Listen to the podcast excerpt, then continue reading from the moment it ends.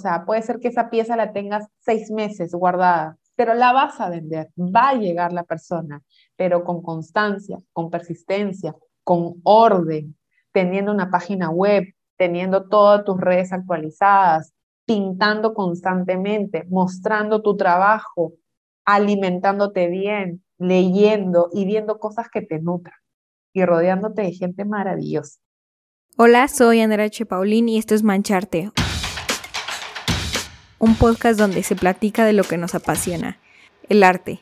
Desde ilustradores, fotógrafos, pintores, escritores y más nos contarán sus tips, caminos y visiones que han desafiado para seguir salpicando a más gente con su arte y así inspirarte a que tú comiences a mancharte con todas tus locuras.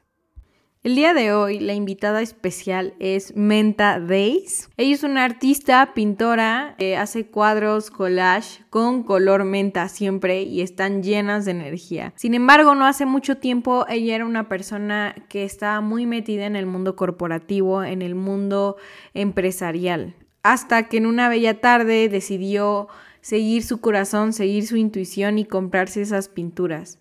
Desde ahí ha sido todo un camino que ya te vas a enterar hasta el día de hoy que ella vive del arte. El arte le ha permitido llevar una vida mucho más creativa, mucho más allá del miedo, con confianza. Ella lo ve como una fuente de fantasía, motivación e inspiración. Aparte de su increíble historia llena de vida, te vas a enterar de muchísimos tips y hacks que Menta ha figurado con el tiempo uno de ellos es cómo venderte como artista, cómo empezar a ganar ingresos. El segundo es tomar las críticas y que no te afecten, porque al final vienes a este mundo a cumplirte y no a cumplir lo que los demás piensen de ti.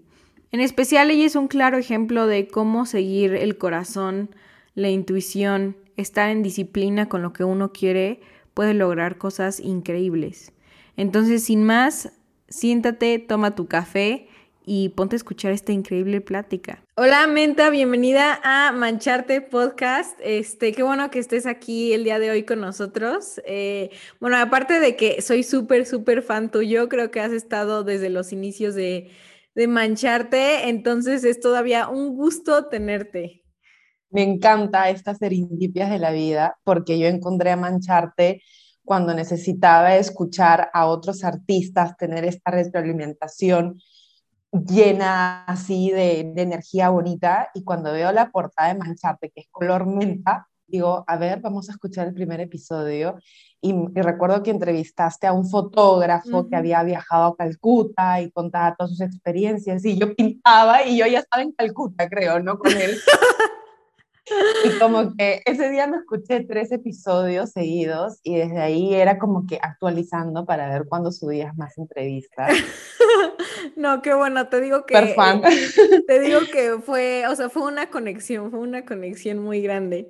Así como has escuchado los otros episodios, me encanta saber cómo empezaron, ¿no? Entonces, quiero saber tú, Menta, cómo, cómo empezaste en todo el mundo del arte, qué te llamó la atención, tus primeros indicios, qué te trajo a este increíble mundo.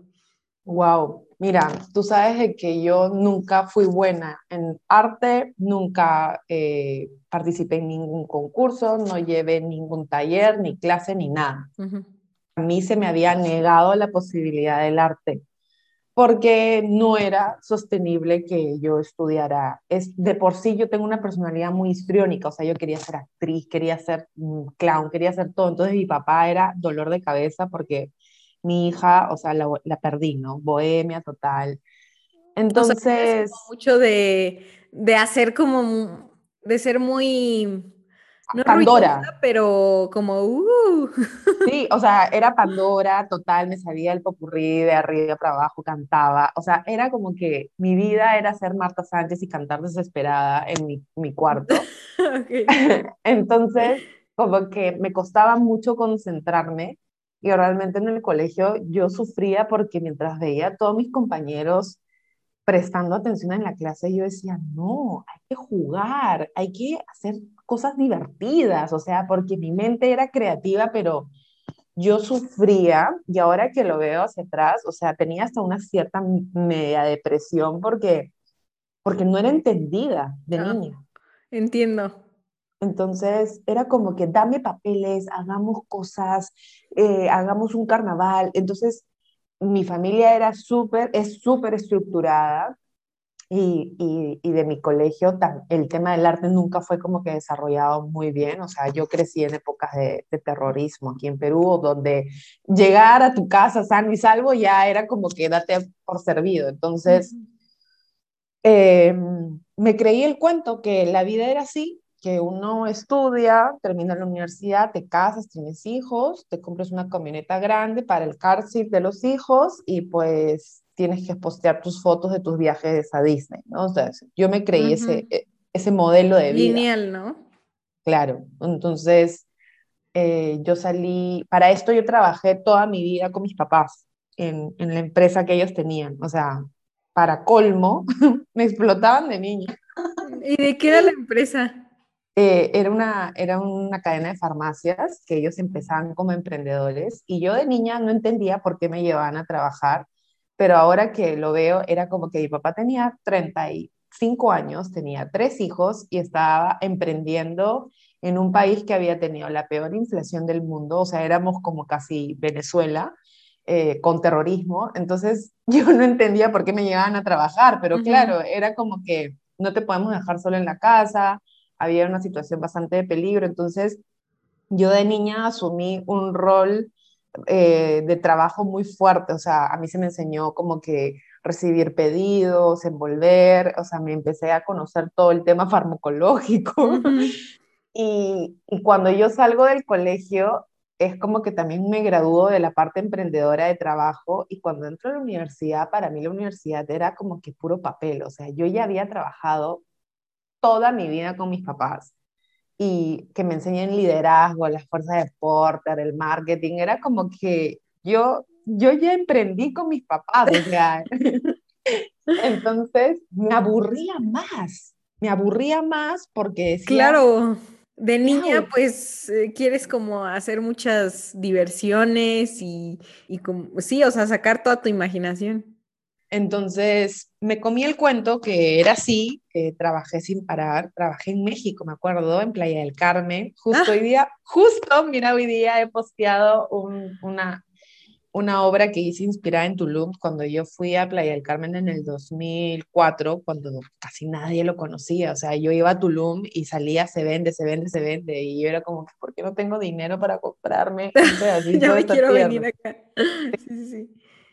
Entonces, eh, salgo de la universidad y pues con todo el background de mi familia, con todo el background de emprendedora y con lo que se me había enseñado, pues lo difícil que es conseguir las cosas en la vida y ver ese sacrificio de mis padres, como que yo también lo puse, claro, lo puse en, práctica en mis, en mis eh, trabajos laborales y pues me fue alucinante porque la gente se quejaba porque trabajaba de 8 a 8 de la noche y era como que, oye, yo trabajaba de niña los fines de semana, o sea, entonces... ¿Y en qué, ¿y en qué trabajabas? O sea, ¿qué trabajos tuviste? Bueno, yo empecé en Marriott, trabajé en el área de alimentos y bebidas porque estudié administración hotelera, después me di cuenta que es un rubro extremadamente fuerte y yo dije, yo ya me partí la madre trabajando de niña, ya, de adulta, ya, ya, puedo escoger, ¿no? Entonces entré a una empresa de telecomunicaciones que antes se llamaba Nextel, ahora es Intel, y esta empresa era como que era Disney, o sea, la gente entraba a las 8 de la mañana y se iba a 6 de la tarde como que tipo picapiedras, y era como que, no, ¿dónde está el sacrificio, el sufrimiento? ¿Y el sufrimiento en dónde está? Sí. Entonces yo llegué como que súper afanosa, o sea, como que, oye, este no es trabajo, esto es diversión, o sea, y, y, realmente hice match con mis jefes y vieron como que toda mi actitud y, en verdad estaba agradecida por haber dado el cambio de, de rubro hotelería al tema de telecomunicaciones, que con 24 años ascendí rápidamente y tuve mi primera jefatura. Entonces, como primera jefatura, te compras el supercarro y te la crees y dices, ah, pues mis papás tenían razón. O sea, la vida, la vida corporativa premia a los más, a los más chamba, a los más emprendedores. Entonces conocí a un chico súper lindo en mi trabajo y yo dije, ah, perfecto, él es, pero la pieza que necesito para mi modelo de vida que me han enseñado y me voy a casar y voy a hacer una boda no grande, sino inmensa, pomposa, con 500 invitados, con el vestido largo, así más largo que el de Thalía.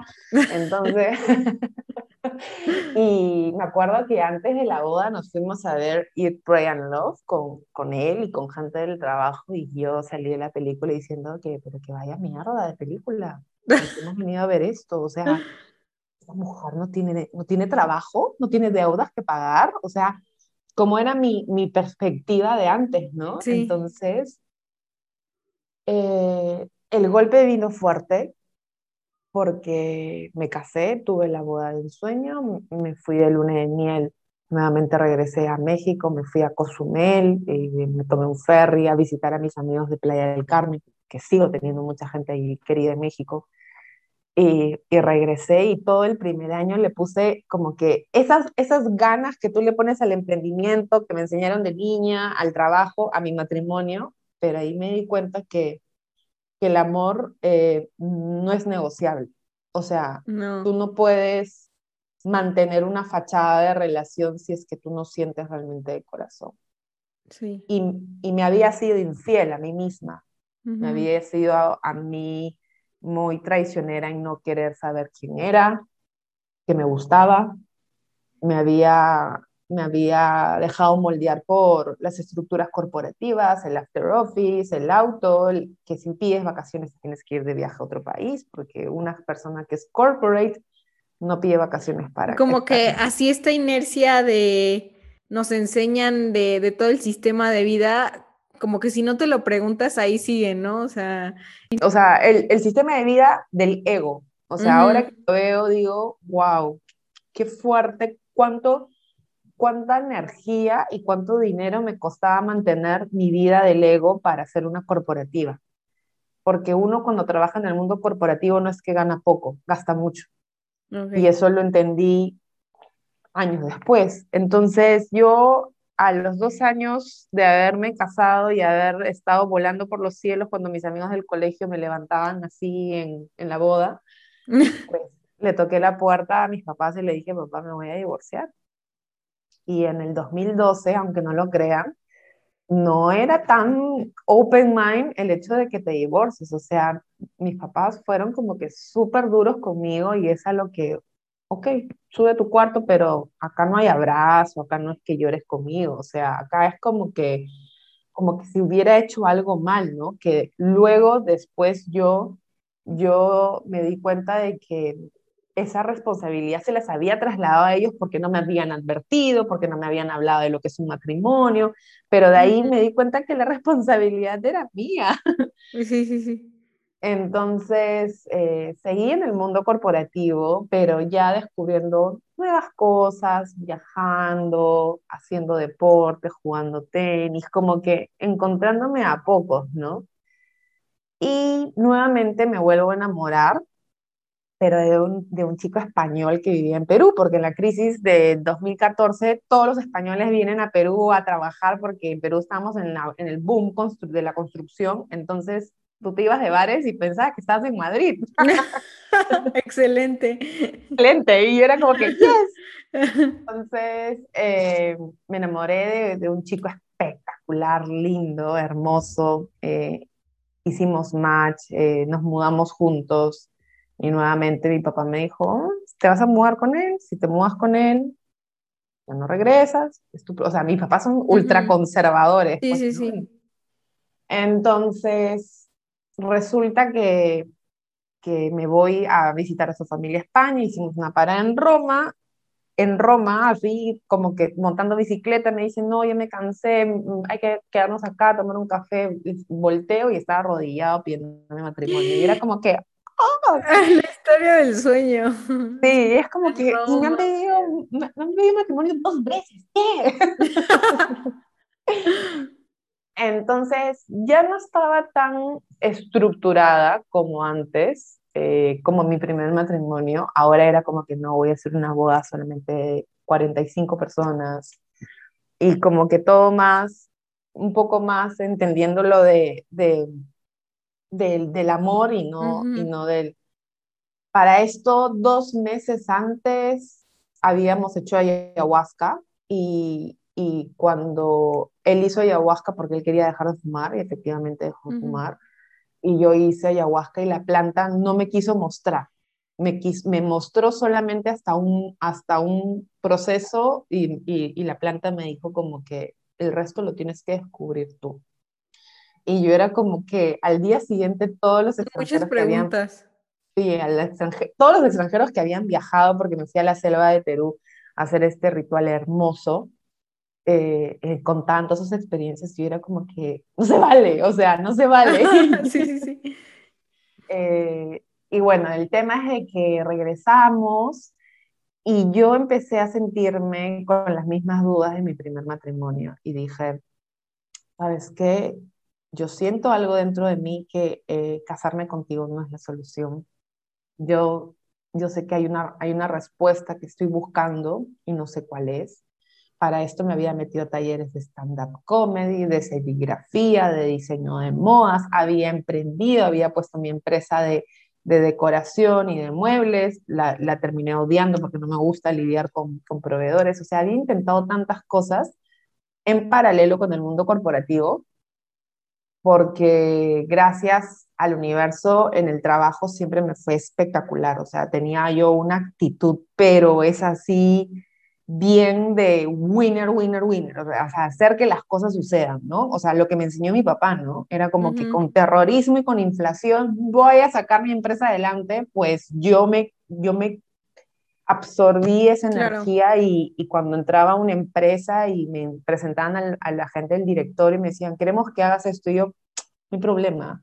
Fregona, fregona, claro. Como que... actitud no falta puesto, ¿no? Y yo así con unos tacones, con unos sacones, blazers, o sea, olvídate, estaba, pero ya el diablo viste a la moda, ¿no? Entonces, en el trabajo me iba bastante bien, pero yo sabía que no, casarme nuevamente no era lo que yo quería.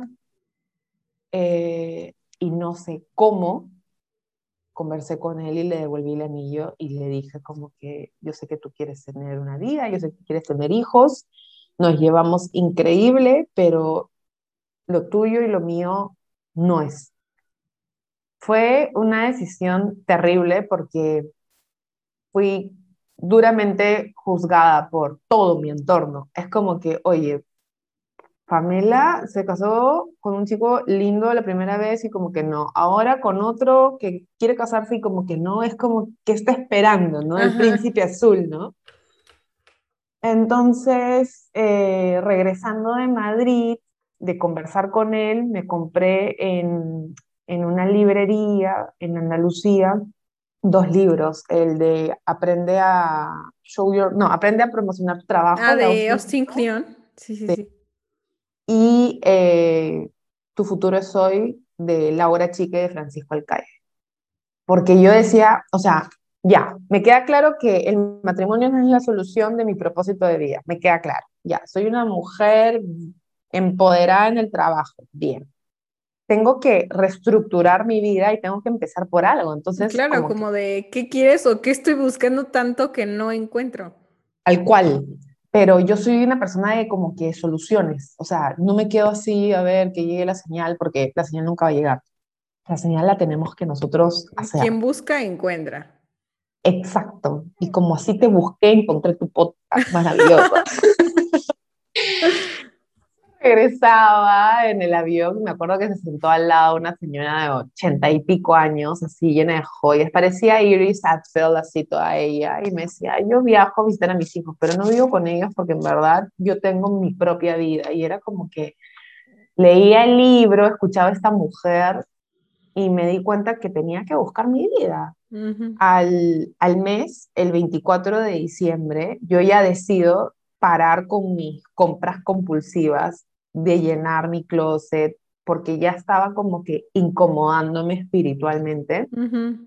Digo, bueno, solamente me voy a regalar una cartera, un bolso por Navidad. y le escribí por Instagram a la tienda y me dijeron, sí, eh, ven, estamos abriendo hoy 24 de diciembre hasta las 6 de la tarde. Y era en una de estas tiendas turísticas de Lima, donde no hay para dónde aparcar y, como que es complicado. Entonces ya te imaginas la Pamela corporativa, que era como que, ¿dónde está el ballet parking? O sea, no entiendo. Sí, sí, Entonces, eh, llegué a la tienda, luego estacionar, caminar, perderme, qué vergüenza no saber conocer ni siquiera mis propias calles de mi país. Y cuando llegué digo, bueno, quiero la cartera. No, es que se la acaban de llevar. Y yo, busca en tu aplicativo, debes tener en el almacén. No, es que estos son tiendas de handmade, o sea, es una por pieza. Yo era como que dije, qué desilusión, o sea, lo único que me quiero regalar en mi proceso espiritual y, no, no hay, se acabó, se la llevaron. Entonces me quedé caminando por, por esas calles maravillosas de, de Miraflores de Lima y llego a una tienda de arte, pero la tienda de arte tiene un olor increíble, ¿no? Huele como a madera, como a, como a esas librerías antiguas, así que me encantan. sí, sí, sí. Parecía yo pilón oliendo las hamburguesas en un episodio de Popeye.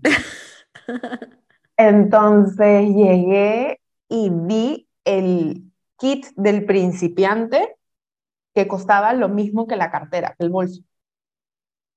Y me quedé así como estúpida, ¿no? Mirándolo, porque como que sentí un poco de miedo eh, y me pregunté si realmente iba a tirar mi dinero a la basura, ¿no? La señorita fue súper insistente y me dijo, ¿lo quieres? Te lo envuelvo para regalo. Y yo, bueno, ok. Entonces me lo envolvieron para regalo y, y me acuerdo que el sistema de, de tarjeta se fue, o sea, como siempre digo, ¿no? Los agentes periféricos están ahí observándote para cuando vas a hacer algún gran cambio drástico en tu vida para interrumpirlo. Entonces no tenía ni cómo pagar, esperamos que se resuelva el sistema. Al final al cabo lo compré y mientras lo compraba crucé la pista y había una librería hermosa que nunca había entrado, que vendían libros para artistas, diseñadores y lo primero que pensé fue qué increíble sería vender tu libro en esta tienda, ¿no? En esta librería. Y años más tarde estaba vendiendo mi primer libro ahí. Este, así que el 25 de diciembre del 2016 me autorregalé mi kit de pintura empecé a pintar mi primer cuadro y en ese momento me puse a llorar. O sea, llorar como, como, como si me hubieran pedido matrimonio por tercera vez. y, y, recuerdo que mis papás eh, habían salido y, y regresaron y como que me vieron súper conmovida y mi papá como que le hacía señas a mi mamá, ¿no? Como que seguro está pasando su duelo, ¿no? Por terminar su, su segunda su segundo compromiso. Pensaban que yo estaba así, ¿no? ahí una loca. Ah, Ajá, sí, sí, sí. Entonces, yo en ese momento sentí que esa era la respuesta que estaba buscando, que era el arte. O sea... Qué chistoso que, o sea, no estaba la cartera y así volviste a descubrir como el arte. Increíble. O sea, porque yo siempre digo, ¿qué pasa si estuviera la cartera? No hubiera ido por el arte. Ajá. Pero ahora, ahora mientras pinto y estoy tiempo conmigo misma, recuerdo muchas escenas donde mi alma me pedía arte. O sea, yo llegaba a la casa de amigas que se habían ido de viaje a Indonesia y habían traído unos cuadros maravillosos y todos se quedan hablando del viaje y yo me quedaba hipnotizada viendo el lienzo, pero ¿cómo es tu cerebro o cómo es tu, tu mente que no, no te permites preguntarte, ¿qué estoy viendo? ¿Qué estoy observando? Claro. ¿Por qué me gusta tanto? Estabas tan metida en, en, en, en, lo que se debía de hacer, ¿no? Que en lo que tú querías hacer. Totalmente. Y, y, recuerdo que empecé a pintar ese fin, ese fin de año, como estaba soltera, mi novio, mi exnovio se regresó a España, me fui a la playa, a mi casa, llevé todo lo que me había comprado de pinturas, porque regresé el, el, el, lunes y me compré más cosas, pero siempre me compré colores menta, o sea, nunca le fui con colores como que marrón, naranja, o sea, mi, mi voz artística fue muy definida desde el inicio, ¿no? Y creo que está increíblemente inspirada en, el mundo de la sirenita. ¿De verdad? Y porque a mí me encantaba, eran mis muñecas favoritas y, y, todo el mundo la sirenita es menta, pues, ¿no? Entonces... ¿Y crees que sea algo de tu personalidad que te guste tanto la sirenita y que esté ligado con todo lo de menta? Es que yo creo que la sirenita, pensándolo bien, ella tuvo una dualidad y tuvo que decidir. Sí, salir de la caja o no. Y yo tuve que decidir paulatinamente, porque un consejo que yo doy es que cuando tú descubras lo que tanto te apasiona, no dejes tu palanca de vida que te da esa seguridad para ir por eso, porque si no lo vas a empezar a hacer por presión y no por pasión. Ah, es cierto. Y, y cuando tú descubres lo que a ti te gusta, tienes que medir tu nivel de compromiso. Y yo lo que hice fue pintar todos los fines de semana y me alquilé un pequeño taller con una amiga que hacía brownies. Entonces yo olía todo el día a, ah, brownies. riquísimo. Y, y en verdad recuerdo que llegaba los sábados tempranito, ordenaba mis lienzos. Recuerdo que un mes antes mis papás nos regaló un viaje, o sea, el primer viaje que nos regaló como diciendo, ya, voy a ser buen padre, yo sé que los he explotado de niños, los voy a llevar a Miami. Y nos regaló una bolsa de viaje y yo recuerdo que utilicé toda esa bolsa de viaje para comprar eh, acrílicos, pinturas y hasta me sorprendí como que estaba en los malls y no me provocaba comprar absolutamente nada de ropa. O sea, yo solamente quería llegar a Lima y pintar con todo lo que me había comprado, ¿no? Entonces, esa, esa etapa de mi vida, yo ahora que la veo en retrospectiva, eh, fue la sanación con mi niña interior.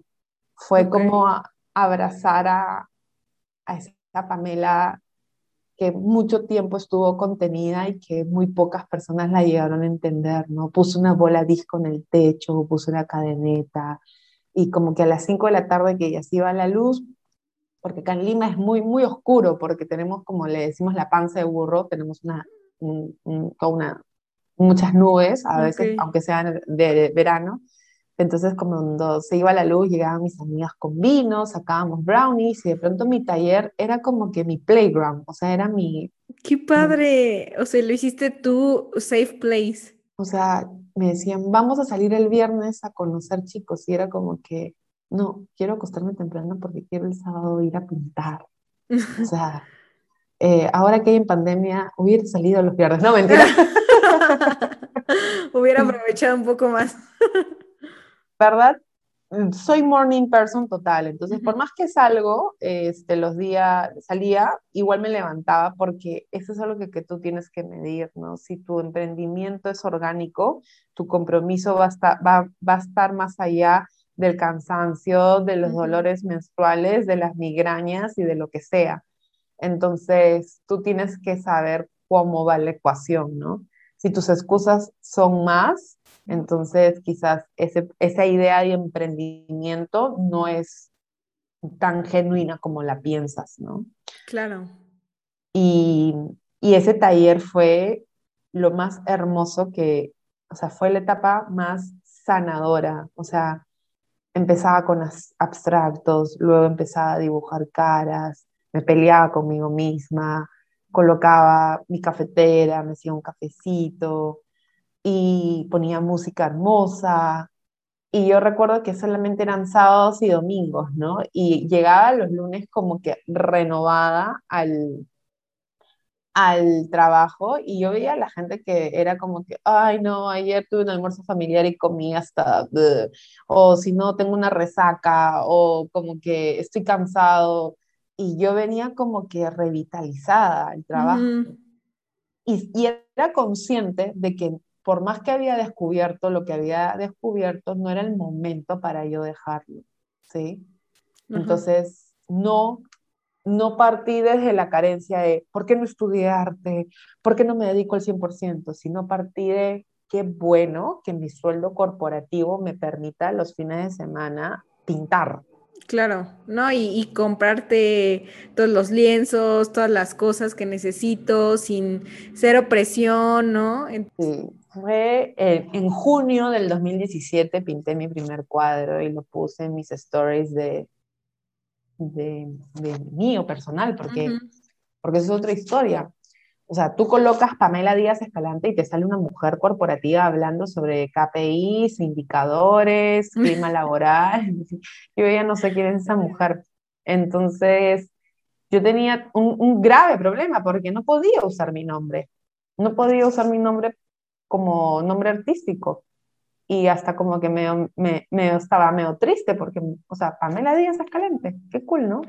Pero estaba con una amiga en el taller que había alquilado y yo le decía, a mí me encantan los unicornios, no entiendo por qué, a mí siempre me gustan los unicornios y el color menta siempre me ha gustado, me ha encantado y va a ser menta rainbow y mi amiga que, que, que e, es mi amiga ahora, pero ella era como mi asistente en el mundo corporativo, pero nos hicimos muy amigas me decía, no, Menta Rainbow es como que vas a vender como que cosas para niños, no, no me, no me late.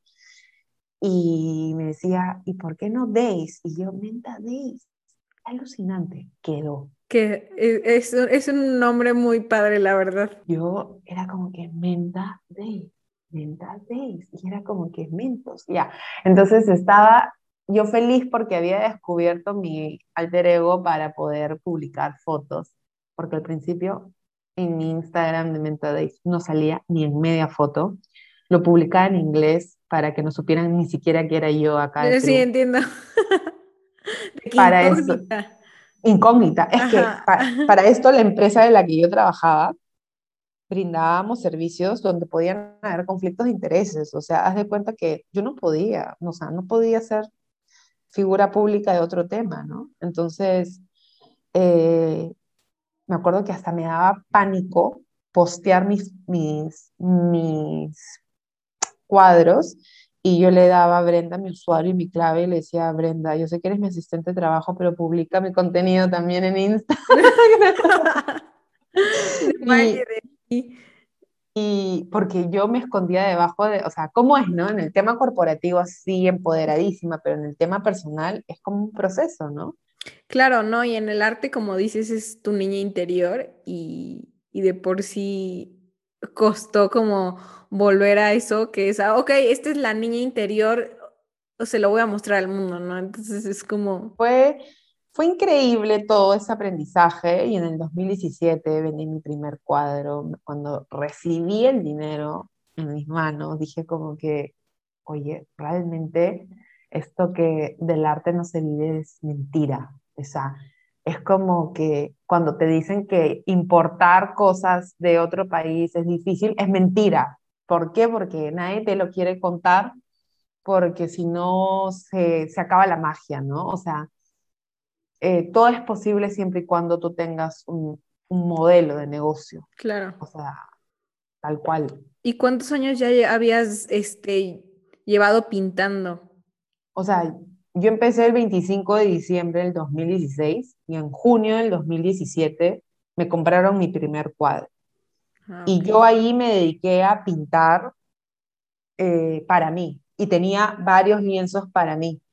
Y de pronto llegaban amigos al taller, porque el taller era súper bonito y, y me compraban piezas pequeñas, pero eran precios significativos. Era como que para que con ese dinero yo pueda eh, comprarme más materiales, ¿no? Eh, recuerdo que me volví a enamorar y empecé a salir con un chico y estaba, pero así como que con esos amores locos, entonces mis cuadros eran, pero olvídate, ¿no? Un poco más con, con neón, estoy enamorada.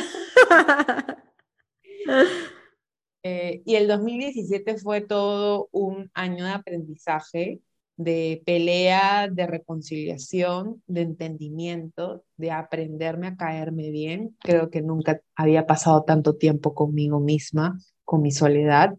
Siempre estás acostumbrada a hacer los trabajos grupales, a ir a reuniones con, tus socios, ir a, ir a diferentes este, eventos acompañado y de pronto empecé a ir a muestras de arte, a galerías, a ir sola, sin conocer a nada ni nadie. Me tuve que meter a mi primer curso de arte contemporáneo porque yo no sabía, no, o sea, era un ignorante total.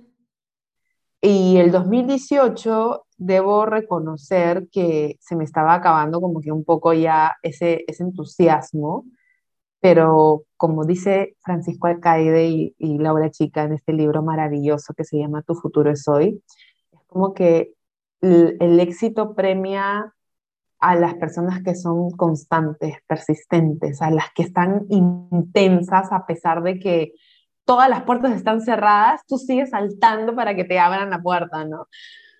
Eh, y recuerdo que en junio del 2018 me escribieron un mail de un mall súper famoso acá en Perú a invitarme a exponer. Y, y, yo, yo lo primero que pensé es que me están haciendo una broma, o sea, como qué malos que son que me están haciendo una broma, ¿no? O sea, son esos spam que te, te, van a dar un link y te van a robar todos tus datos. Claro, Entonces... son nefastos esos. Entonces es ¿Y cómo, como que, cómo supieron de ti? Por la constancia en mis redes, porque en el okay. 2018 muchos de los artistas que hay ahora no le prestaban tanto atención, tanta atención a las, a las redes. Como estábamos llenos de eventos, llenos del face to face y como que no necesito moverme en Instagram, que es una, o sea, yo empecé en Instagram cuando ni siquiera habían stories. Entonces, mm, no, sí. Entonces, estás hablando que hay artistas que recién se están poniendo en esa onda y, y, hasta les sabe un poco mal, ¿no?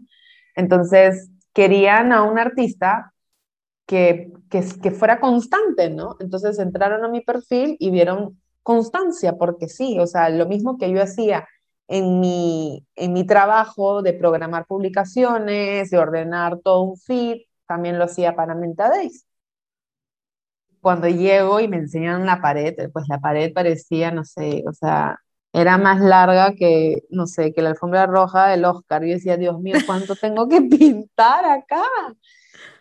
Y, y, y, yo nerviosísima le decía a esa chica, le decía, claro que puedo, no te preocupes.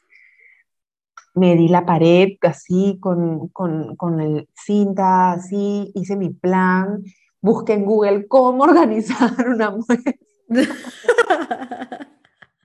y, y fue increíble porque pedí una semana de vacaciones en mi trabajo corporativo para dedicarme a pintar. Y, y obviamente mi papá cuando se enteró casi me mata, me dijo como que, o sea, no, o sea, no, me dice, tu pintura es para tu fin de semana. Pero lo de, lo de este mall fue maravilloso, en verdad fue increíble me abrió muchísimas puertas. Eh, recuerdo que cuando yo iba de incógnita pasaban los turistas y se tomaban fotos, había gente que decía, mira qué lindo estos colores, y como que cada vez que yo estaba allí eh, y me acercaba y le decía, toma mi tarjeta, sígueme en Instagram, eh, porque yo después del trabajo me iba al mall, porque uh -huh. quedaba de ruta a mi casa, y de verdad era como que, como que dije, yo no voy a esperar a que alguien haga esto por mí, o sea, yo tengo que, tengo que autovenderme, o sea. Claro. O sea, ahí fue cuando dijiste, esto ya es en serio, ya, ya, ya vamos con todo, ahora sí, step up, sin, sin miedo. Y de ahí vinieron una avalancha de eventos, ¿no? De ahí vino otro mall súper grande que hice otra muestra y, y, de ahí me fui a dar una conferencia por mi mundo corporativo a Frankfurt y recuerdo que, que me puse a dibujar en el avión y porque yo juego muchísimo, tengo una bitácora donde juego y me encanta simplemente hacer cosas que no tienen sentido y, y me gusta jugar y el, y el pasajero que estaba al lado me preguntó y me dijo, ¿qué haces? Que te veo como que haciendo esto hace una hora y no, no entiendo. Y le digo, estoy jugando con mi creatividad. Y le expliqué que como yo soy corporativa, llegan los fines de semana y me cuesta mucho hacer este quiebre de, de corporate artista. Entonces tengo que mm. a, a activar el músculo creativo y es, son juegos que hago. Y me dijo, qué divertido. Si vendieran libros así, pues yo, yo compraría uno. Entonces, como lo que hablabas ayer con, con Indra, ¿no? De las ideas, ¿no? Tienen una fecha de vencimiento. Y yo decía, si yo espero que esta idea, la ejecutarla cuando regrese a Lima, se va. No, y, se te va la inspiración, el rollo, sí. Todo. Y yo dije, lo, lo, empiezo en ese momento, o sea, y empecé a hacer el libro en el avión.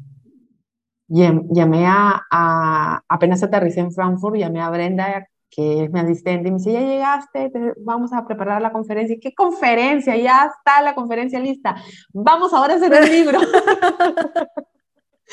Oye, ¿y Brenda es igual la, la, la, que te ayudó al nombre de Menta Days?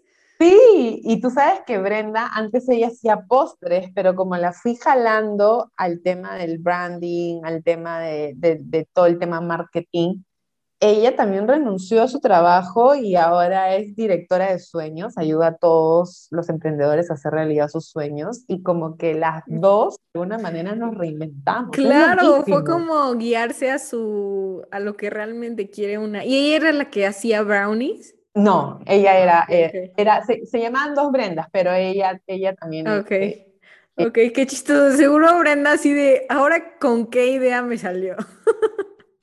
es como que le decía, vamos a hacer un libro y vamos a hacer esto y vamos a hacer lo otro. Y todo le mandaba como que audios, fotos. Y en verdad, Brenda es, tiene la capacidad de entrar a mi mente. Por eso nos entendemos muy bien. De hecho, ella me ayuda con mi podcast.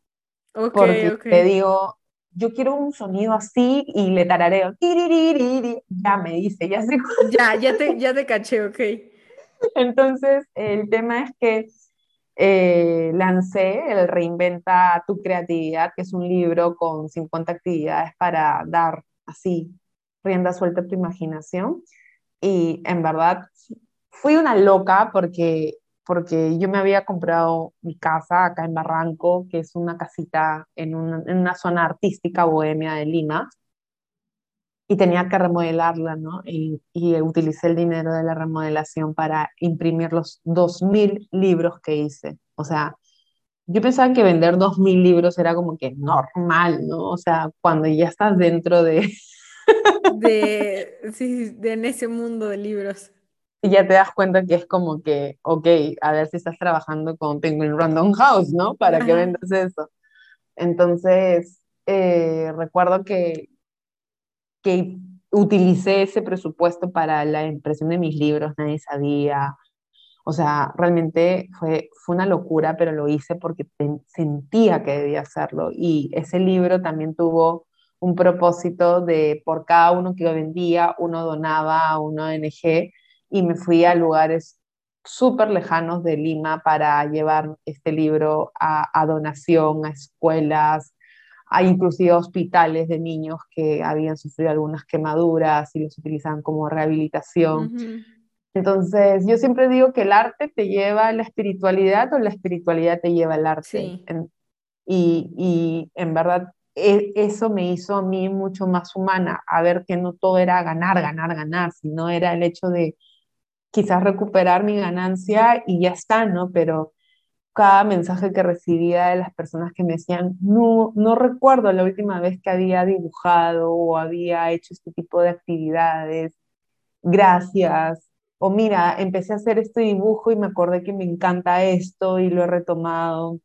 Y yo me di cuenta que era un libro con, con mucho propósito. Así que... ¿Y en ese momento qué sentías? O sea, cuando te llegaban esos mensajes que eh, veías atrás y, y habías ya tenido un camino que, que impactaban a las otras personas. O sea, yo en ese momento volví a, volví a ver Eat, Pray and Love. o ahora comer te identificada? Llorando toda la película. Era como que ahora todo tiene sentido, ¿no? O sea, me tuve que, tuve que hacer todo un viaje en mi vida para entender cuál era mi propósito y en ese momento que uno le pasan un montón de cosas medias mal, tú no, tú no entiendes el por qué, pero la pregunta es el para qué. Entonces, cuando me decían, es que terminó con mi novio, y le, yo le decía, ya, haz la actividad número tal, y a ver, ¿qué, qué, te, qué, qué sale, no? Entonces, como que eh, fue, fue súper bonito y además te cuento que cuando yo lancé el libro, eh, después de un año y un poco más terminé con este, con este chico con el que estaba, eh, era mi, mi, novio, ¿no? Y yo siempre digo, es, es difícil entender cuando dos personas se aman, pero juntas no se hacen bien. O sea, yo lo amaba con todo mi corazón y él a mí, pero juntos éramos tóxicos. Entonces, fue una, fue una decisión difícil. Y yo tuve que hacer el evento de lanzamiento de Reinventa tu creatividad, uno con el corazón roto. Oh. O sea, era como que estoy muy orgullosa de ti y yo, si me abrazas un poco más, me pongo a llorar. O sea, como que levantaba la mirada porque tenía hasta esa esperanza de que él fuera al evento, ¿no? Ok, ok, ok. Sí, sí, sí. Y chance querías igual como un abrazo de, no sé si fue, ¿fue? Fue y me acuerdo que me pasó algo que lo, cuento porque es mi, es, mi, es mi momento como que quiebre en Menta Days, ¿no?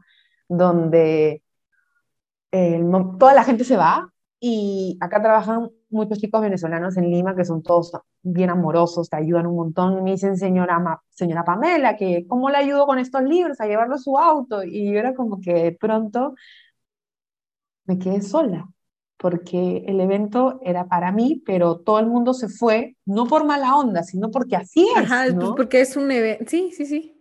Y, y me veías metiendo las cosas del evento a mi auto sola y regresando a mi casa a celebrar conmigo. Y en ese momento, mientras me maquillaba y decía, Menta Days, acabas de lanzar un, un libro soñado, no tienes con quién celebrarlo, el día de hoy vas a aprender a celebrar contigo. ¡Ay, qué fuerte! No sé si has visto la, la serie de Girl Boss. No. Pues hay una parte similar a la que tú viviste, en donde ella eh, resulta que es igual como, o sea, al principio no sabía qué quería, pero estaba justo buscando buscando algo de, de, su vida, ¿no? Entonces se encuentra la moda, empieza a recolectar eh, muchas prendas de ropa en diferentes como vintage stores.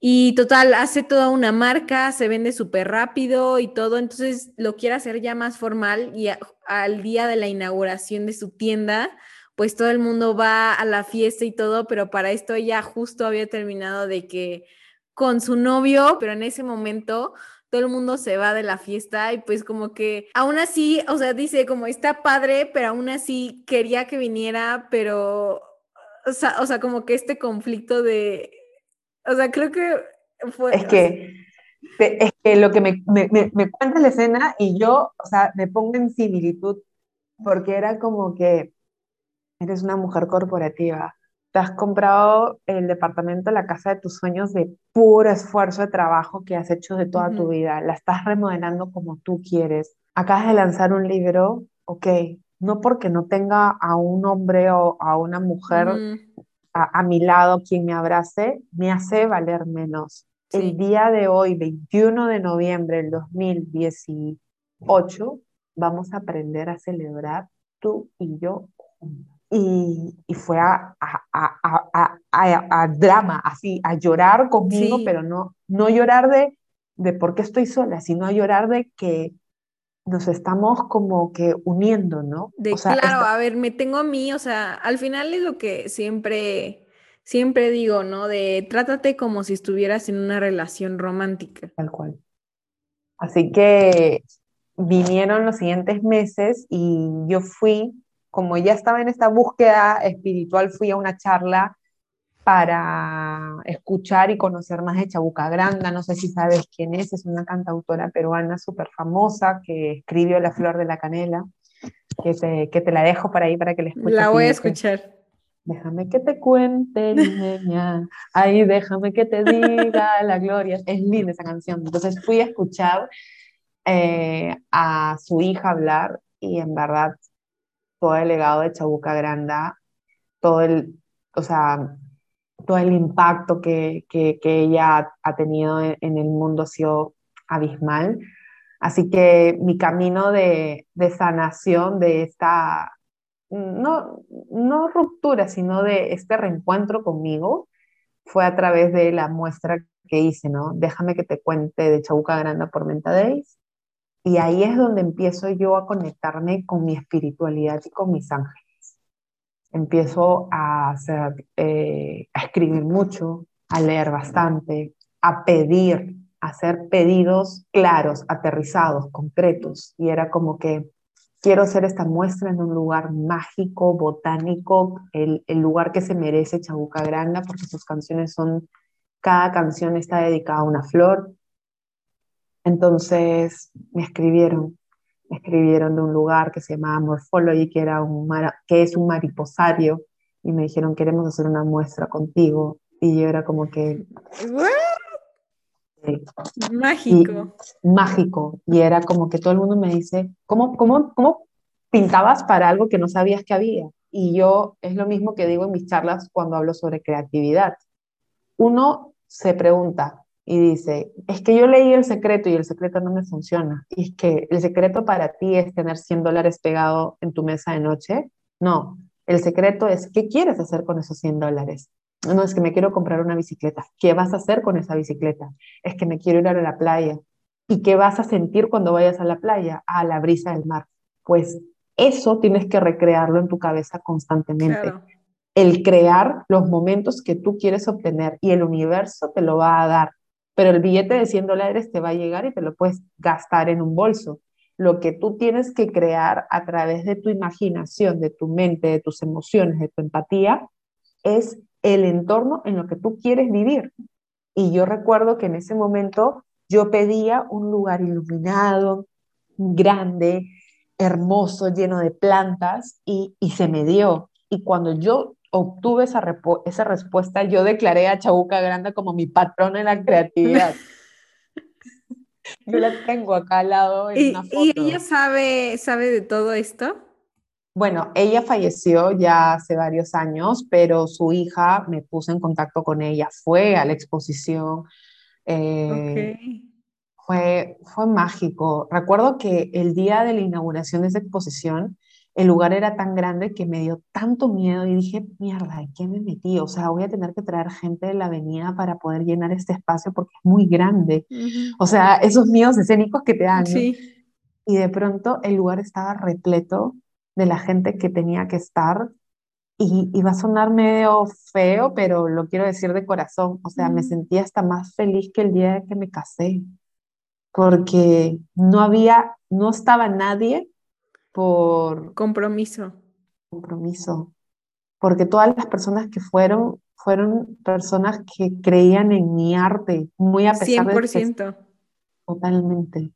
O sea, y todas las personas que fueron a ese evento me dicen, Pame, esa noche yo sentí magia. O sea, yo sentía que faltaba que hubiera un bautizo o algo, o sea, porque no se entendía, eh, o sea, la vibra de amor que había en ese momento. Y hay un, hay un eh, reportaje muy famoso que se llaman Los Polizontes, que van a los eventos más bonitos de, de, la movida de la noche y entrevistan a la gente. Y yo siempre veía ese programa cuando me cambiaba para ir a la oficina a trabajar. Y decía, qué cool debe ser que lleguen los polizontes a tu evento, ¿no? O sea, como que yo pensaba eso, ¿no? Sí, sí. estaba yo ahí en mi evento y, y vienen y me dicen, han llegado los polizontes. Y yo, y, mi cabeza era que hay otro evento, o sea, ah, ¿entiendes? Sí, o sea, el síndrome del impostor grave, sí. Y, y, era como que no, vienen, vienen a, tu, evento. Y ya, o sea, yo ahí estaba feliz, contentísima, se vendió toda la muestra, toda la muestra se vendió entera.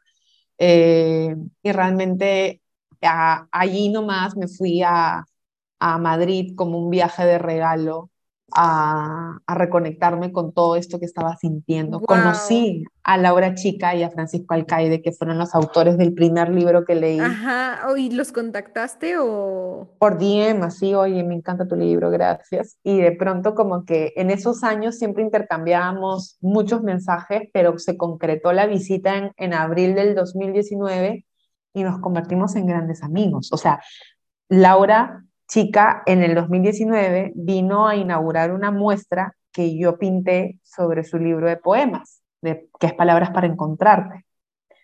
Entonces, cuando tú metes la creatividad en tu vida y te das cuenta que todo se puede hacer, ya tú juegas con el universo. Sí, es como todo es posible, aunque es como esta frase de fake it until you make it, es que es real, o sea, es real.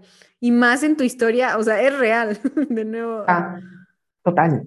O sea, es que yo conocí a Laura Chica en abril, eh, me quedé en su casa, o sea, me quedé en la causa de la autora favorita, o sea, y yo decía, no entiendo, o sea, no entiendo esto, o sea, estoy en Eat, Pray, Love, capítulo 2, o sea, este, y ella vino en noviembre a inaugurar la muestra que hicimos juntas. Yo pinté cada uno de sus poemas y tuvo mucho rebote en prensa porque, porque yo, no, yo no estudié arte, lamentablemente. Me hubiera encantado, pero no estudié. Entonces yo no sabía cosas que sí se pueden hacer y cosas que no se deben hacer. Entonces para mí que una autora de unos poemas venga a inaugurar tu, tu muestra de arte, pues a la prensa le encantó, o sea, le encantó y, nos entrevistaron en la radio, salimos en medios y como que ya el mundo corporativo y, y ya estaban así, ¿ah?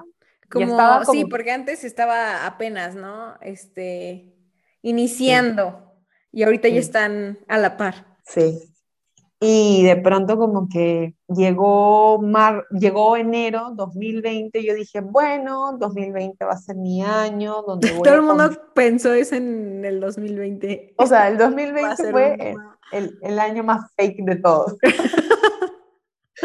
y recuerdo que dije, voy a hacer un super año corporativo para poder tener un mejor puesto y quizás así ya no tener que como que trabajar o sea, tan presencialmente en la oficina y poder manejar mejor mis horarios, ¿no? Eso es lo que yo me había propuesto.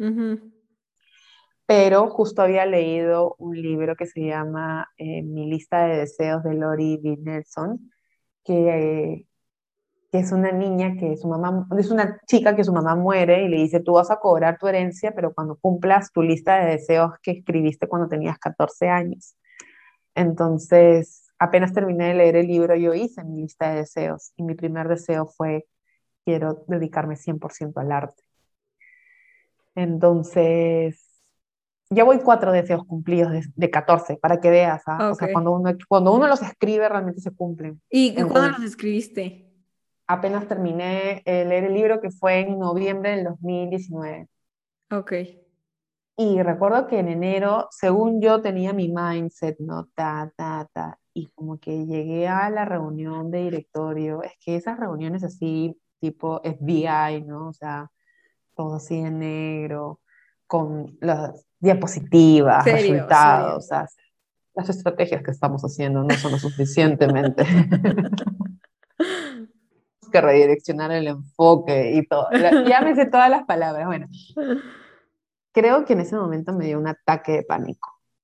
O sea, la blusa, las panties, el zapato, los pies se me empezaban a hinchar y yo me empecé a sentir que me estaba deformando como Eddie Murphy en esta película que toma, no sé, algo para ser delgado y de pronto como que se eleva el efecto y empieza a deformarse. no he visto esa película. Ok, Dios mío, ¿qué me está pasando? Hasta que me ofrecen un cambio de puesto dentro de la misma compañía y yo no decido tomarlo y fue como una decisión que se dio, o sea, yo no la planeé, no, no fue algo impuesto, pero es algo como que, oye, sales de caminar a tu casa y te encuentras con una amiga y terminas yendo por una copa de vino, o sea, nunca lo planeaste, ¿no? Porque yo me compré un departamento, yo tengo una responsabilidad con un banco, o sea, yo todos los fines de mes tengo que pagar al banco mi gran apuesta capitalista que hice, entonces no es algo que yo podía decidir así nomás, ¿no? Hasta que hice números, dije, ok, en el peor de los casos, si me va mal y no vendo ni un cuadro, o sea, tengo un año para vivir, por último me puedo recolocar, entonces decidí dejar el mundo corporativo. O sea, la primera semana, mira, ni dormía, tenía arcadas, o sea, porque es algo que me costó entender, ¿no? Que muchas personas no saben que que está bien trabajar en lo que te apasiona. O sea, eh, acá hay una artista muy famosa que se llama Wendy Ramos, que te la recomiendo que veas su show que se llama Cuerda. Para todos los que están escuchando, está en una plataforma que se llama Netsum, donde ella se amarra una cuerda y dice, ya, tú vas a ser mi jefe, ¿ya? Y cada vez que yo sea feliz, tú me vas a llamar, me vas a mandar mails y me vas a jalar la cuerda. Ya, jefe, y, como que la jala la cuerda, ¿no? Y ya, y tú vas a ser mi papá, ¿ya? Y siempre me vas a decir que cuando me caso, que me voy a quedar soltera, que ya, tú, ya, jala la cuerda, ¿no? Entonces, como que yo tuve que soltar esa cuerda con el mundo corporativo. Yo tuve que, que decir, Pame, esto te lo has ganado, ahora eres menta, o sea, vienes trabajando tres años en paralelo, sin parar, o sea, has construido una comunidad a base de puro networking, puro, este, puro trabajo con, constante. O sea, es tu momento. Y, y esa semana fue dura. Claro, me imagino. Es como la semana de, cuando está Elizabeth Gilbert en la India y trata de meditar y dice, oye, he, he, soñado tanto en venir a la India y no me puedo levantar, no puedo meditar, o sea, no puedo hacer nada. Es como que ya. Claro. Así que pinté para una muestra espectacular que había preparado que se llamaba Soltar, porque estaba soltando para, para, para crecer. Había intervenido todos mis blazers corporativos y los había hecho menta.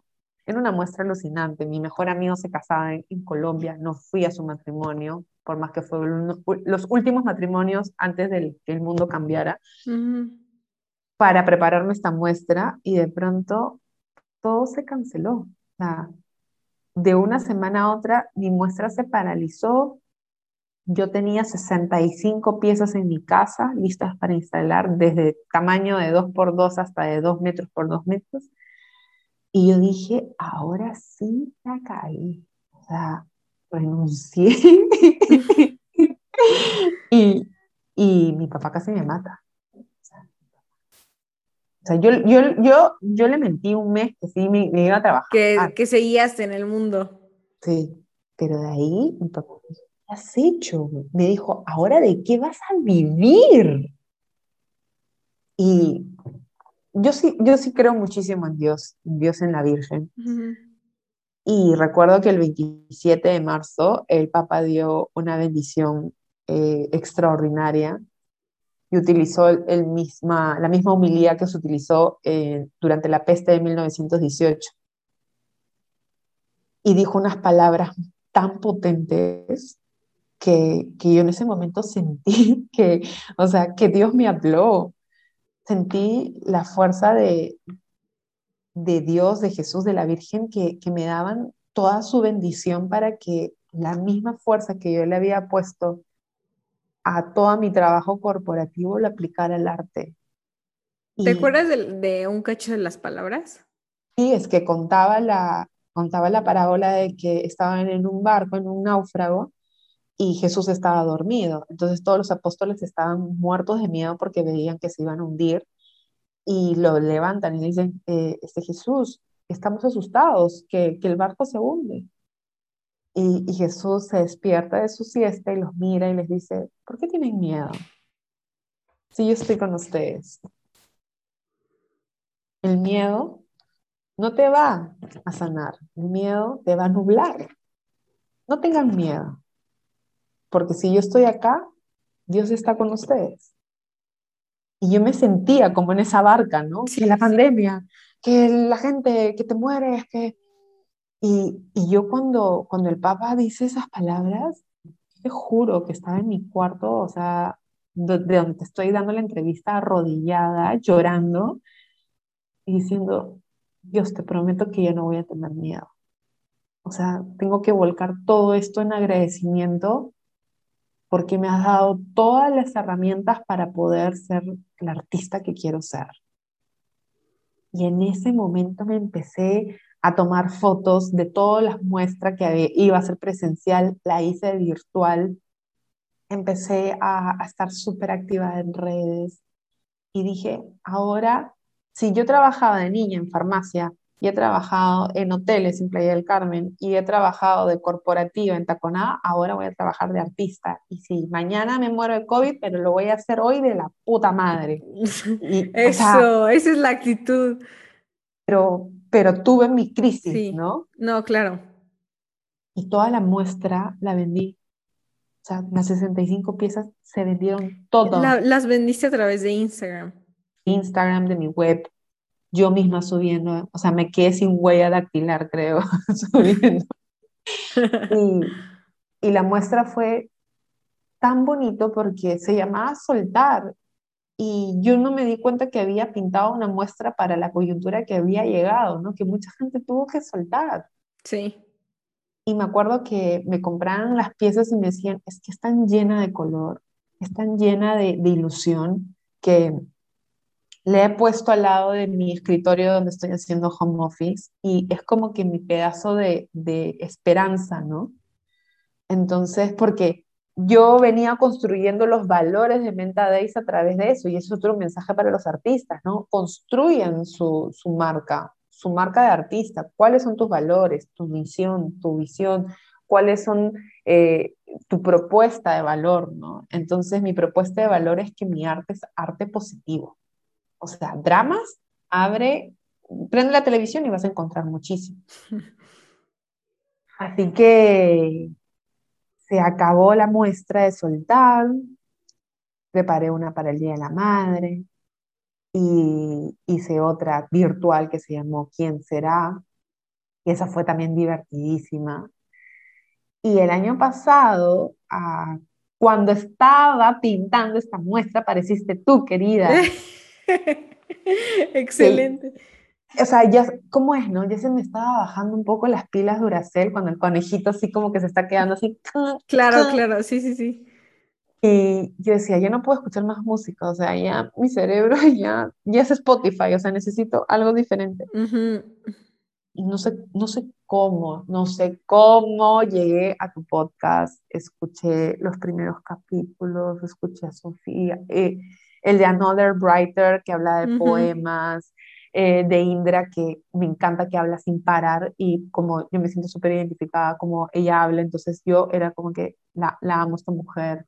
Me, me, impactó muchísimo también una que es, que es una artista que es Sofía, que ella decía, yo estudié arte, pero, pero da igual, ¿no? Entonces como que... entonces, creo que Dream Big es es, tiene como, esta muestra que hice el año pasado, tiene como soundtrack mancharte. qué increíble, qué, qué chistoso, o sea, que todo se vaya relacionando y que te haya ayudado al final y estés ahorita aquí contando nuestra historia, este, de verdad, wow, o sea, estoy súper agradecida. No, yo estoy agradecida a ti en verdad creo que la selección de invitados, los temas que has tocado son tan importantes porque hablan mucho de lo que es la esencia y lo que es la genuinidad.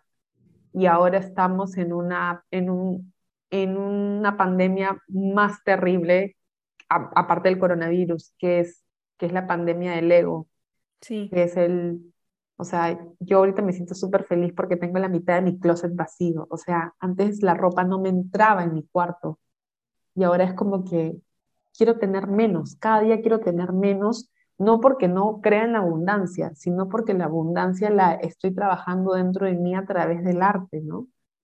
Y escuchar tantas historias que has compartido en tu podcast me ha nutrido y me ha hecho sentirme acompañada, porque lo que no te dicen del arte es que es una carrera que la vives sola.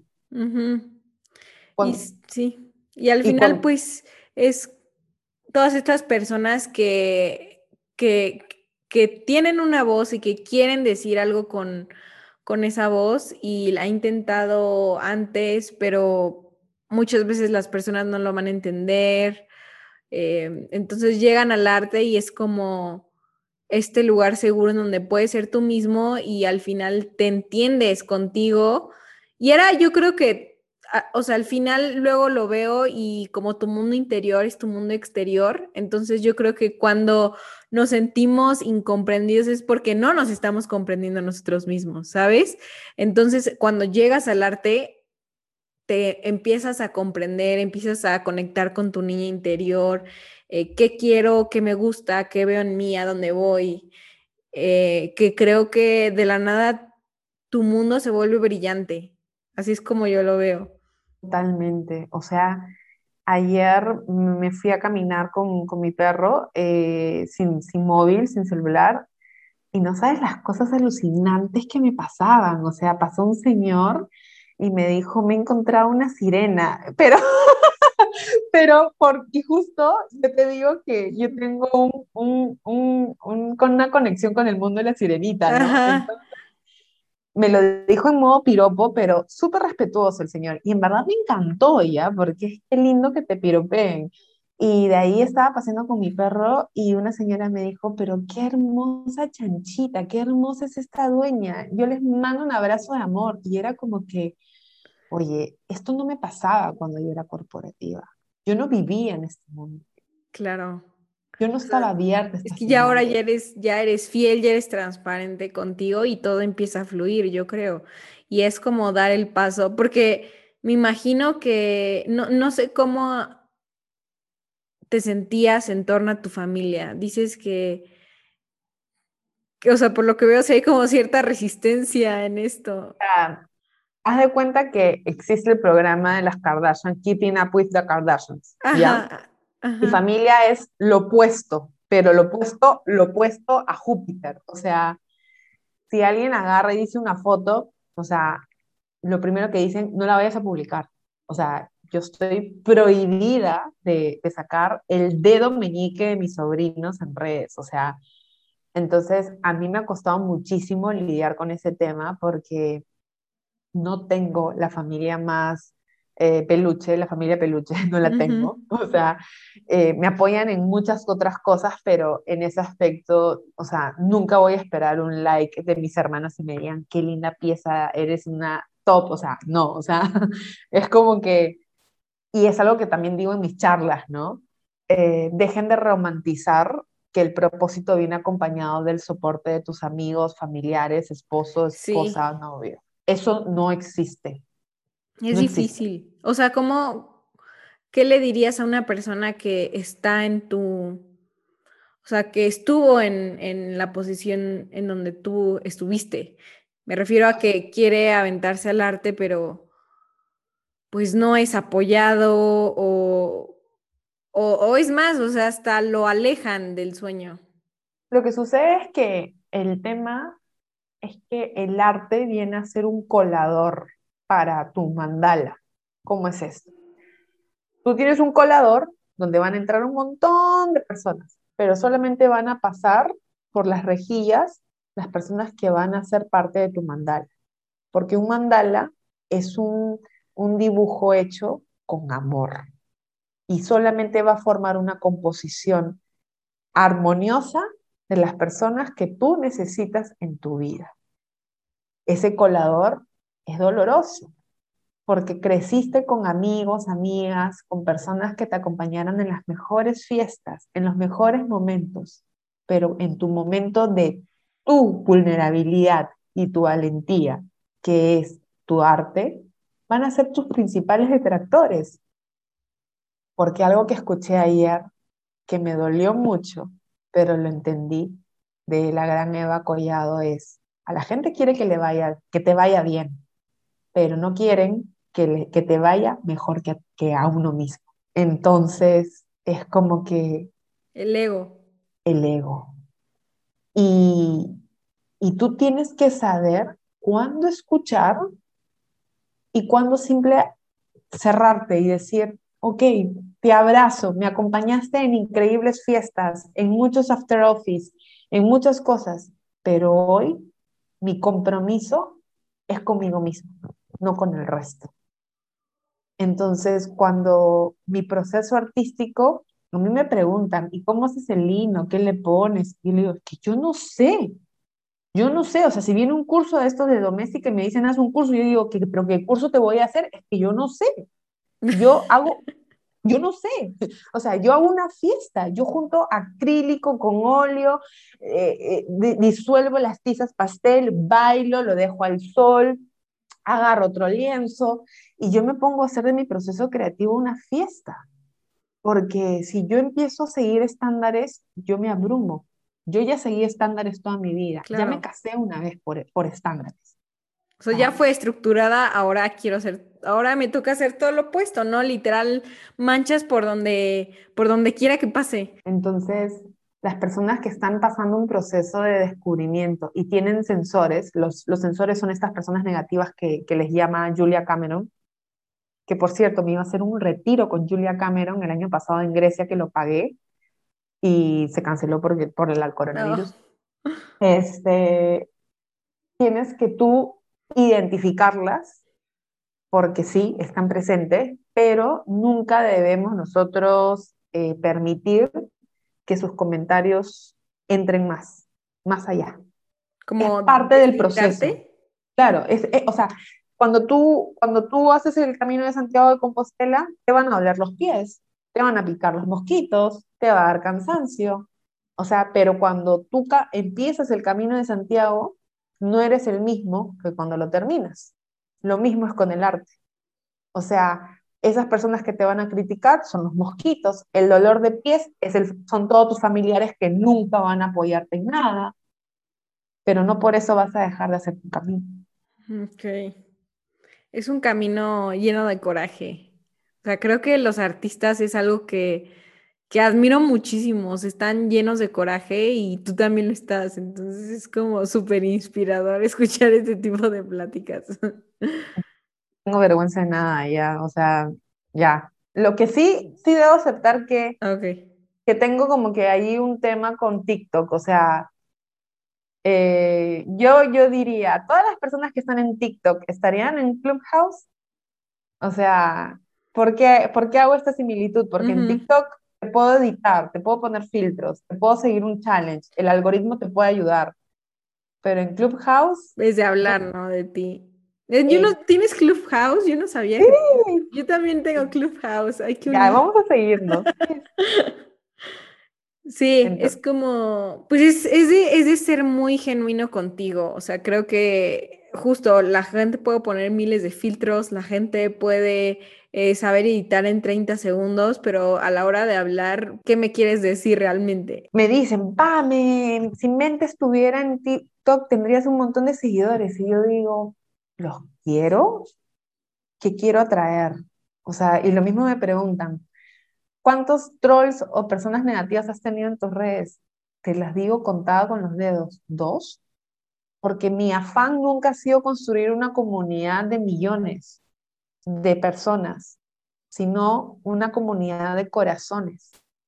Y, yo me mido por mis ventas de cuadros. Yo no me mido por, por mis seguidores. Y yo vendo cuadros por stories con mis seguidores que tengo, yo vendo eso. Entonces, entiendo que hay una moda, entiendo que hay una tendencia, hay que ser abiertos a las tendencias, pero ahora estoy en modo observadora. ¿Hasta cuándo aguanto este ritmo de TikTok? ¿Hasta cuándo? ¿No? Sí, no, y aparte, como, o sea, tú, el arte ya es negocio y, y hay un punto en los negocios en donde ya no importa tanto los seguidores porque o sea, tienes que convertirlo a ventas. O sea, realmente eso es lo que quieres, ¿no? Realmente quieres seguir pintando y, poder seguir comiendo, pagarte tu techo y, así, so on, y seguir disfrutando, seguir, o sea, como que siento que hay un punto en donde dices, quiero millones, ya es de nuevo, es el ego hablando solamente con no en nivel material, sino en nivel de fama. Totalmente. El año pasado, por ejemplo, lancé Reinventa tu Creatividad 2, que es el segundo libro, en plena pandemia y me auspició Mastercard, o sea, que, que no, no, no, tengo la trayectoria que tienen grandes otros artistas, pero Mastercard apostó por mí y yo les agradezco infinitamente y fue increíble trabajar con, con esta empresa íntegra, espectacular, todo, y era como que, ¿qué es lo que quieres atraer, no? O sea, y lo importante es que como yo, mis primeros tres años en Menta Days, yo no podía buscar ni auspicios ni nada porque yo trabajaba para empresa, podía haber un conflicto de interés. Yo me acostumbré a generar ingresos de mi arte. Entonces, muchos artistas se frustraron o se vieron en crisis cuando pasa la pandemia porque ya no era ir al evento, ya no era que te doy esto para que intervengas o cosas así, sino es como que artista, haz arte. Literal, sí, así de lo que eres, vas. y, no sé, no sé cómo estuvo eso en la pandemia, pero creo que la gente se empezó a pegar justo a más este tema de espiritualidad y creo que hubo, eh, bueno, yo que estoy en más como en el exterior, eh, sí hubo más ventas en, en arte. No sé tú cómo lo presenciaste en ese asunto. Totalmente. Lo que pasa es que muchas personas no paran en su casa y, y hay familias que me han comprado un cuadro y me decían, mi, mi, mi, comedor no puede estar con una pared así nunca más, ¿no? Entonces, o sea, tengo tantas historias, o sea, durante la pandemia hay personas que me han comprado cuadros por duelo, por pérdidas, por eh, simplemente que o toda su familia está por todo el mundo y hay esa soledad, ¿no? Entonces, una vez que me hice esta lectura de registros akáshicos, me dijo, tu arte más, tu arte no es decorativo, tu arte va a acompañar corazón. Y, y por eso cada vez que pinto, pinto para que acompañe a un alma y no sea, ay, ya me voy a tomar una foto con el cuadro en Days y voy a poner en mi... No, es un cuadro yo creo que muy espiritual, con muchos mensajes. Me, creo que me envejezco cada vez más pintando porque le doy todo. Me encanta, me encanta. ¿Tienes algunos tips para gente eh, que quiere mostrar más su trabajo y quiere generar ventas en Instagram? Porque, hay, de nuevo, el artista es como mucho del corazón, pero a la hora de hacer el negocio es como todo un bloqueo grande. Entonces, ¿qué le dirías a esta persona que lo necesita? Tienes que hacer una propuesta de valor de tu, de tu arte. ¿Quién eres tú? qué te diferencia del resto, cuáles van a ser tus valores, qué es lo que vas a compartir, qué no es negociable. Por ejemplo, en Mentadays yo no promuevo mucho el tema de bebidas alcohólicas o tipo de, porque no es mi estilo. Yo sí tomo, pero no es mi estilo. Entonces tú tienes que realmente hacer un perfil del artista, porque ese perfil del artista va a definir tu buyer persona, quién es el que te va a comprar para luego tú entender cómo te vas a comunicar y quiénes, y quiénes, eh, te, quiénes van a ser parte de tu comunidad. Entonces tú tienes que ver tu arte como un negocio, tú eres el CEO, tú eres el que toma las decisiones. Y si un día no te levantas con ganas de hacer ningún story, ningún post, no pasa nada. Pero dos días, ya no. O sea, hay que tomarnos las cosas en serio, porque el arte es hermoso, pero también eh, es resentido, en el sentido de que si tú no le das el, espacio que, que, realmente amerita, vas a ver que nada de lo que hagas te va a tener sentido.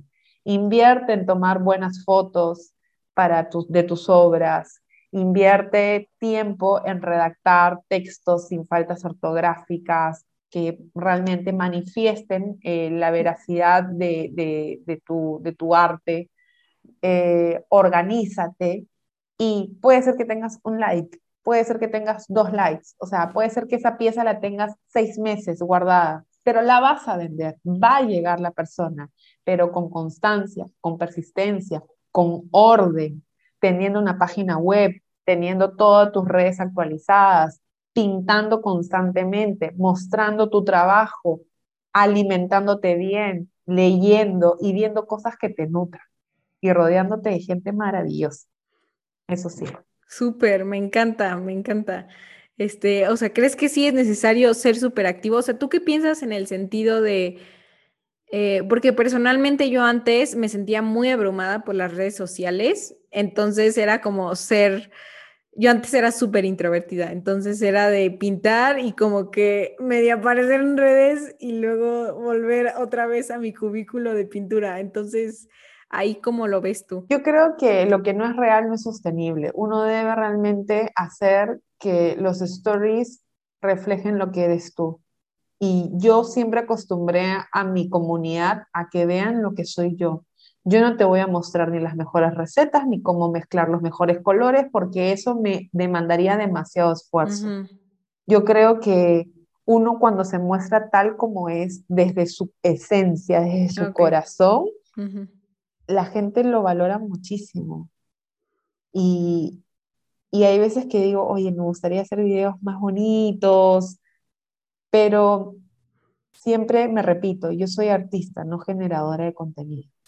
Eso también es un, es un dilema, porque ya ahorita que se vino toda esta ola de generar contenido, o sea, si de la nada no creas, o sea, se, pierde entre tanto contenido, pero es como diferenciar entre contenido y arte. O sea, creo que es algo muy diferente, pero aparte es horrible a veces porque el generar contenido puede ser mucho más fácil o más rápido que todo el proceso artístico. Totalmente. Yo creo que el balance es la clave. O sea, yo organizo mis sesiones de fotos que he descubierto que no me gusta tomarme fotos. Lo he descubierto recientemente. Eh, tengo toda mi galería de fotos. Eh, yo digo, ¿cuál es el objetivo de esta semana? Tengo todas estas piezas. Y, y tú, ir, tú ir viendo, ¿no? O sea, ¿cuánto es mi presupuesto mensual? ¿Cuánto es lo que quiero ganar? ¿Cuánto es lo que yo quiero ahorrar?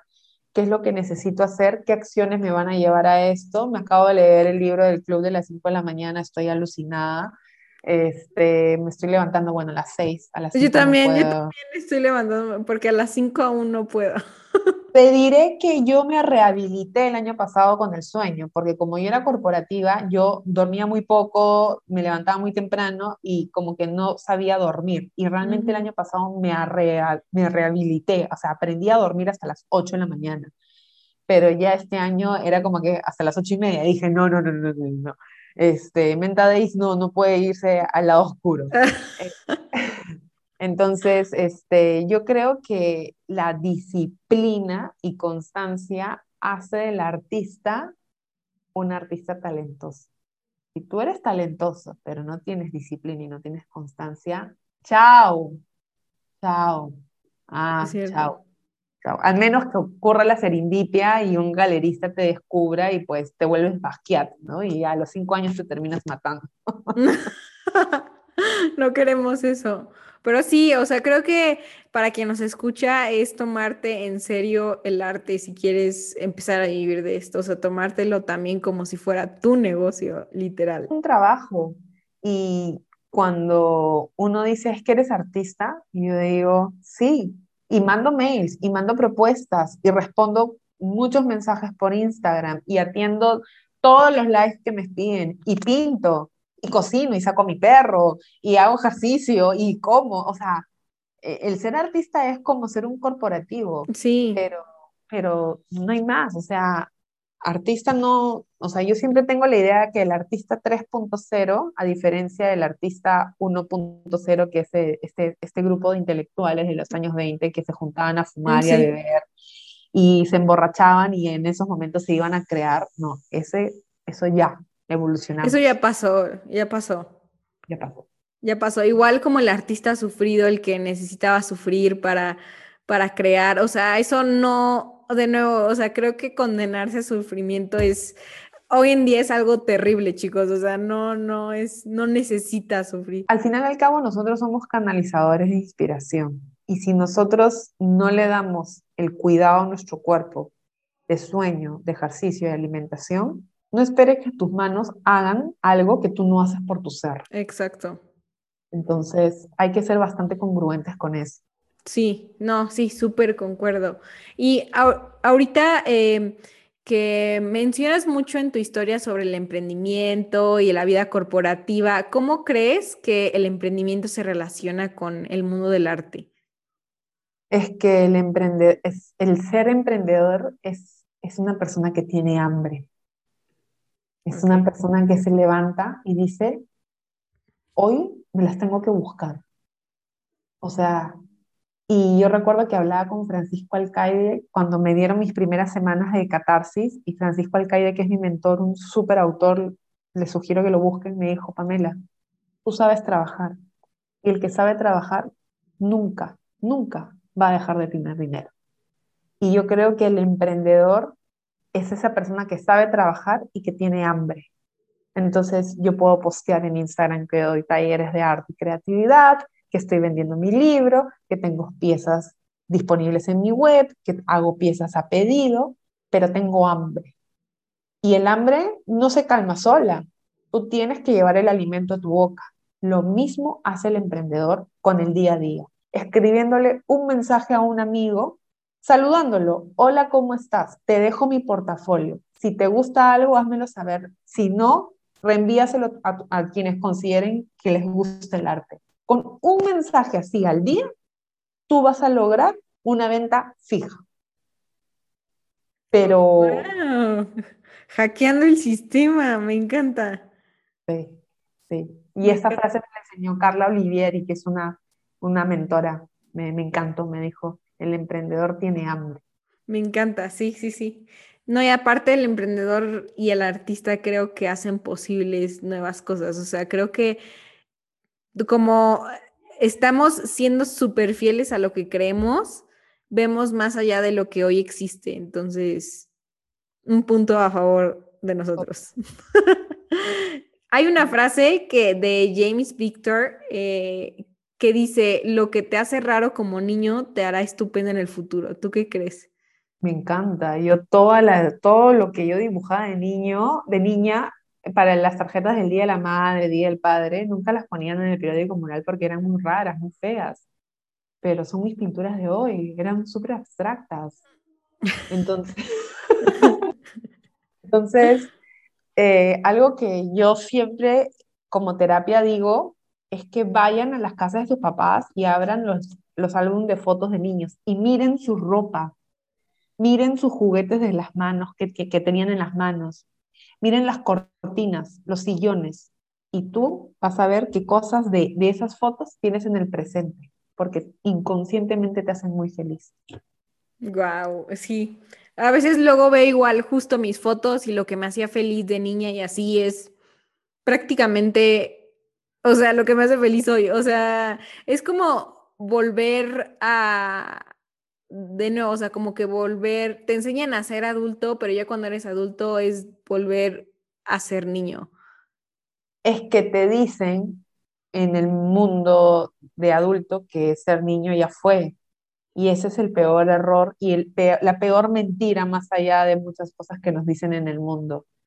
Uno siempre debe tener, o sea, acá en mi escritorio tengo fotos mías de niña por todos lados, tengo mi mesa de noche.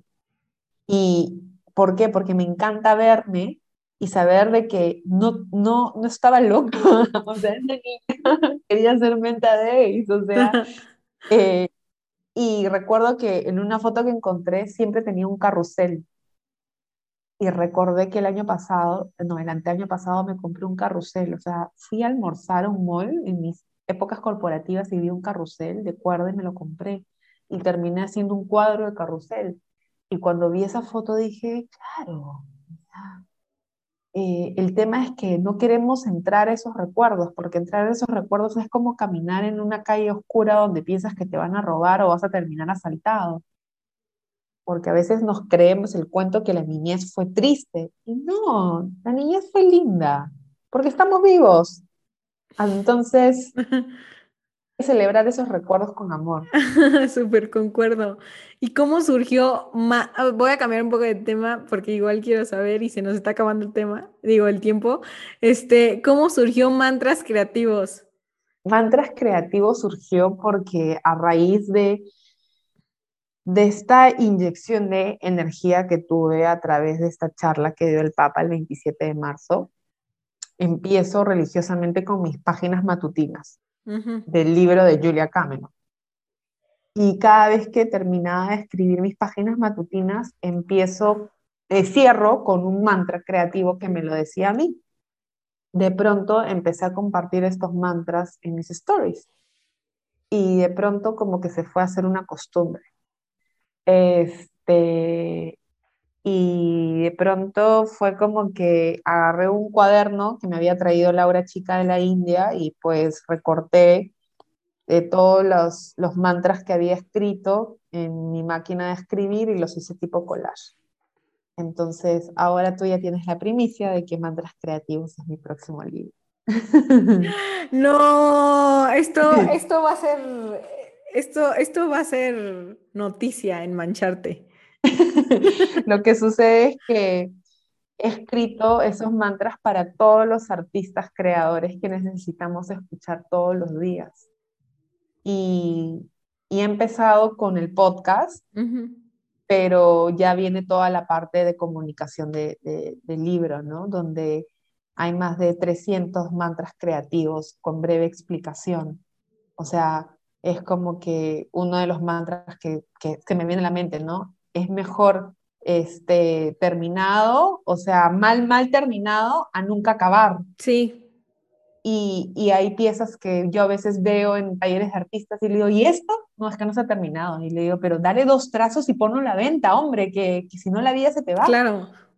Entonces, tiene un poco de todo, tiene espiritualidad, tiene un poco de mentoring, tiene un poco de tema corporativo, pero hace de este libro tu acompañamiento fiel para que lo tengas ahí, a la mano. Ay, qué hermoso. ¿Sabes? Me encanta que se te ocurra una idea y la haces. O sea, nada de nada de dejarlo para después, no la hago. Se me ocurrió un libro, vamos. O sea, me encanta, me encanta ese mindset. es, que, es que la vida es una, o sea, ya. Es que la vida es una, es cierto. Y creo que nos vivimos esperando cosas y, y, se nos acaba la vida. Se nos acaba el tiempo, inclusive ahorita en la entrevista. este, ¿qué mensaje le quisieras dar al mundo el día de hoy? Así a todo el mundo le va a llegar. Todo el mundo le va a llegar que el poder más grande de creación está en su corazón. Miren en su corazón. Todo lo que hagas con amor dará más amor. Me encanta, me encanta. Este, y por último, mundo mágico donde vivirías. Creo que puedo saber cuál es. Sí, el mundo de Ariel. Yo creo que sí, me encanta el agua, soy escorpio. Este, me iba a ir a Bali con, con Laura Chica este año, pero no pudimos por el tema de la pandemia. Eh, tengo una conexión muy fuerte con el agua. Vivo a una cuadra del mar. Cada vez que saco a pasear a mi perro, ver el mar es como que siento que mis pulmones se llenan. Sí. Súper. Igual me encanta el mar, o sea, creo que sana mucho. Es increíble, es increíble. En verdad, yo creo que esta entrevista ha sido un sueño cumplido porque cuando te escuchaba estaba pintando eh, mi muestra que se llama Dream Big, la cual instalé de, manera presencial y pensaba que nadie iba a ir porque estábamos en pandemia. Fue muchísima gente, se vendió todo. Eh, y yo creo que inclusive en enero, cuando yo estaba eh, ya terminando la muestra, te seguía escuchando. Así que te considero parte de, mi tribu, parte de los mensajes de los ángeles que me mandan y creo que todo lo que hagamos en conjunto, en separado, va a ser maravilloso. Ay, qué hermoso, qué hermoso. No, muchísimas gracias, Menta, por estar el día de hoy con nosotros. De verdad te admiro muchísimo, admiro mucho tu historia. Este, me inspiraste de muchas formas y yo creo que a la gente le vas a mover muchísimo. Eh, no dudo que no. Y de verdad fue un gusto tenerte el día de hoy con nosotros. Qué este, linda. Gracias. ¿En dónde la gente te puede encontrar? En Menta Days, en YouTube, en Instagram, en LinkedIn. Usen LinkedIn, artistas, usen LinkedIn. Este, sí, Menta como el color y Days como días en inglés, que es mi apellido en inglés. Así que ahí los encuentro y feliz de recibirlos. Súper. Ah, y, el podcast de Mantras Creativos, chicos. Otra, eres mi siguiente invitada y que tengo yo unas preguntas que no veas, ¿ah? Oh my God, qué emoción. podcast. qué emoción. Si te gustó este episodio, por favor, compártelo para que seamos mucho más en esta increíble comunidad.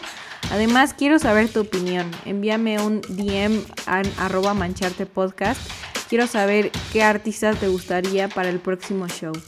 Y sin más, te dejo hasta la próxima.